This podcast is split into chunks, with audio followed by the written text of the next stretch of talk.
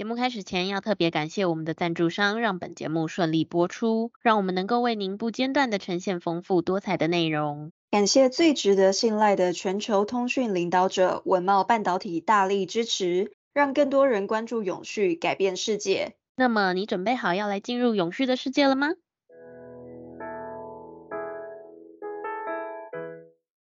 欢迎收听 ESG This Week。我们每天会为您带来重要、有趣的 ESG 永续新闻，希望透过本节目提高大家对 ESG 议题的认识，引导大家关注永续发展，共建世界公民新未来。大家好，我是 ESG 世界公民数位治理基金会的 Phil。Hi，大家好，我是 ESG 永续思维学院的 Helly。学院致力协助你在 ESG 变革中成为机会领先者。那今天呢，我们有四则的精选新闻想要跟大家分享。第一个部分是正大引领企业 ESG，那第二个呢是 ESG 不动产全球趋势论坛登场，第三个呢会是上市公司参与这个线上健走计划，最后呢我们会带大家看这个产业园区低碳转型的一个论坛哦。那直接为大家分享第一则新闻，国立政治大学于十月二十七号举行了二零二三年的大专院校 AVM。资诚杯创意竞赛颁奖典礼暨智慧制造整合管理成果发表会，凸显企业社会责任在当今商业环境中的关键作用。当日下午也举办了会计金融与 ESG 分享会，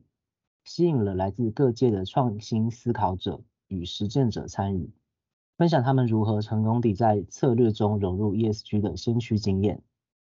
那正大校长李蔡燕在活动中强调啊。ESG 其实已经成为全球资本市场的一个新焦点。那随着对气候的变化、社会责任还有企业治理的关注日益增加，不再仅仅是道德，还有这个品牌形象等等的问题。其实它直接关联到的是公司的财务绩效，还有投资回报。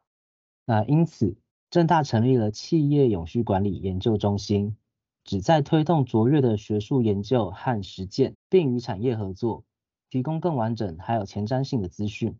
以促进台湾企业的永续发展，并将两百家企业纳入 ESG 策略思维与实践，协助他们与国际接轨。那正大企业永续管理研究中心的使命是推动企业永续管理学院的研究，透过产学合作，协助中小企业进行永续行动，那以及进行银行和保险业的气候相关财务揭露评鉴。将对 ESG 议题的深入了解提供更坚实的基础。嗯，没错。那这个正大商学院的院长黄家祺他就指出说，全球金融正在经历深刻的一个转变。那 ESG 呢，其实不再是企业选择性的一个参与议题，而是成为投资决策还有企业价值评估的一个核心要素。那这不仅是一项挑战，它更是一个转变的一个机会。特别对于这个金融还有会计专家来说，那除了这个正大的倡议啊，其实活动中呢还有企业的一些 ESG 个案分享，像是日正食品公司，还有这个普奇乐公司，那以及呢这个玉山银行呢，他们关于这个转型金融的一个探讨。那此外呢，这个驰绿国际股份有限公司的创办人，他也分享了在时尚产业实行这个循环经济的这个经验。那吴安妮教授呢，他也宣布将号召两百家的企业进行参与，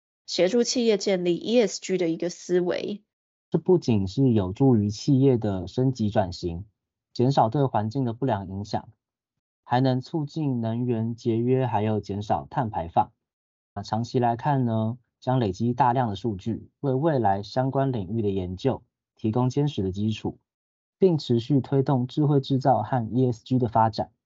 那这一计划的推动将对可持续发展目标产生积极的影响，也鼓励社会大众更关注 ESG 的议题，携手创造更美好的未来。那接下来第二则新闻呢，就是这个有关于 ESG 不动产的一个全球趋势。那由这个大台中不动产开发公会，还有逢甲大学商学院企业永续发展研究中心。共同主办的这个企业 ESG 不动产趋势论坛，在十月二十九号的时候，在逢甲大学盛大的登场。那业界就建议说，诶，政府在研拟这个近零排放的法规过程中啊，其实应该给予民众还有企业奖励或者是相关的抵税，并与业界广泛的沟通。近年来，ESG 议题已经成为全球的趋势，净零碳排、环保、永续已经不再是我口号而已，而是各国必须落实的公共政策。联合国环境规划署研究数据显示，建筑业占全世界碳排放量三十 percent 以上。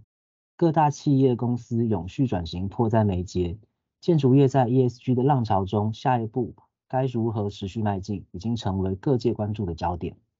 那大台中不动产开发工会理事长王志亮认为，建筑业还有各产业正在朝向 ESG 的这个永续发展前进。那将 ESG 指标啊纳入整体企业营运的一个评量标准，面对欧盟的 CBAM，还有美国的这个 CCA，都即将开始要实施。那台湾在这个碳费先行，未来建筑业者还有整体国家各个建设，都更危老、公益开发，还有民生建设等等，其实都将大幅的增加营建成本。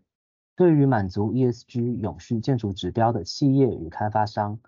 政府在研拟近零排放的法规过程中，应给予民众奖励或是抵税，并与业界广泛沟通，以弥补因减碳政策而造成的成本攀升问题，以及销售困难等造成的营业亏损。那所以今年政府在气候治理上有重要的进展，像是年初通过的气候一变迁因应法，还有八月设立的台湾碳权交易所。以及为气候变迁议题所新设的气候变迁署。那这次的论坛吸引了五百多位的产官学界人士共同参与，一起讨论绿色金融以及不动产永续报告书的重要议题与发展。那进入今天的第三则新闻，十月二十七日于台北三创生活园区举办企业起步走公益平台运动实证记者会，揭示二十多家参与企业的运动成果。九月开始至今，已累积数千名企业员工参与，获得超过百万笔运动的数据。那在这一次的这个活动当中啊，健康计划软体工具开发公司 Worky 执行团队，透过了数据分析，还有健康常模计算，推出运动舞蹈的这个模组，有别于单纯的运动成效的计算规划建议啊。团队更加入了员工执行计划的达标率，借此去演算出诶适合不同参与者的一个专属规划，进而提升员工在落实计划的一个完成率。那以职场健康促进概念出发的健康促进软体 Worky，是国内少数致力于透过软体工具来协助大型企业完成年度健康计划的 SaaS 新创公司。Worky 团队以健康促进执行成效为核心，擅长透过游戏化、点数化、数据化等三大要素，提升参与者的动机，改善职场健康的风气。那从这个二零二零年推出到现在啊，其实已经获得数百家的上市公司导入，因而受到数位发展部数位产业署，也就是数产署的一个青睐。那获得本次推出了这个企业起步走公益平台计划的一个机会，让企业落实 ESG 的同时呢，其实也可以强化数据的价值。那看到真实的数据，往往会让人更有真实感，也更知警惕。那数产署的主任秘书黄雅萍就表示说，根据运动集结了这个科技 SRB 的这个会议所定定的策略。数据公益呢，将会是全民获益，并且势在必行的一个政策方向。那在近年来 ESG 的趋势下，企业除了减碳节能之外，改善员工健康、提升工作效率，也是许多上市公司落实永续报告书的主要发展方向之一。Worki 执行长叶大伟指出，职场健康促进已经逐渐生活化，降低员工参与的摩擦是企业内部执行单位最重要的挑战。因此，许多企业透过数位工具的导入，提升成效、降低成本以及量化执行成果。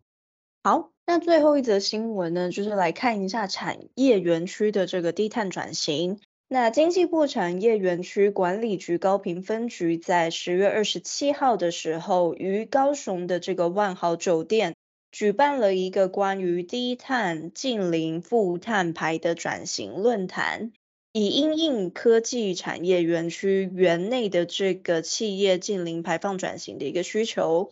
产业园区管理局为了因应园区内企业的近零排放转型需求，与义守大学、金属工业研究中心、台湾产学测进会等单位，共同举办科技产业园区低碳。净零负碳排转型论坛，并由产业园区管理局高屏分局的欧燕绵副分局长主持论坛活动。那为了因应这个温室气体造成的极端气候，其实各国已经纷纷制定了二零五零的净零排放的目标。台湾也制定了气候变迁因应法以及这个净零排放路径执行蓝图。并且采取积极的措施呢，去鼓励企业一定要拟定这个二零五零的净零排放策略。那除了因应欧盟啊、美国即将实施的这个碳边境关税，其实我们刚刚有提到，那也可以从这个净零转型的过程中增加自己的一个竞争力。此次论坛的专题演讲，产官学研人士齐聚一堂，邀请建制台湾首座负碳排示范工厂的成功大学教授陈志勇。ISO 验证机构权威的 SGS 副总裁黄世忠分享全球合作净零的关键，以及在碳税压力之下，企业社会责任与绿色永续商机的实战经验以及因应之道，提升企业净零领导者制定转型净零机制。没错，那这个欧燕绵指出啊，台湾中小企业因为这个碳税产生的一个碳焦虑，其实啊是可以避免的。那他认为呢，这个园区的企业啊，只要依照政府的规范还有补助，在园管局还有学校完整规划以及有系统的这个低碳转型辅导协助之下，便可以轻松的解决企业的碳焦虑。那该分局呢，将持续的推动园区产业聚落低碳转型，协助园内的这个厂商呢，争取企业的补助资源。然后再来是推动数位人才培训，还有这个产业升级，驱动这个区域的发展，提升厂商竞争力，进而增加园区的营运绩效。好啦，那这就是以上今天我们想要分享的四则新闻。今天比较多的新闻是聚焦在最近很多不同的单位在办理的一些永续论坛。那有兴趣的朋友们，你们也可以跟他们进行联系，或者是呃进一步的去关注相关的消息。那 ESG This Week，我们就明天见喽，大家拜拜，拜拜。